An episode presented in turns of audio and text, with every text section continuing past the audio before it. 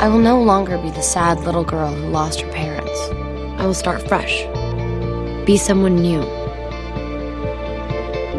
It's the only way I'll make it through.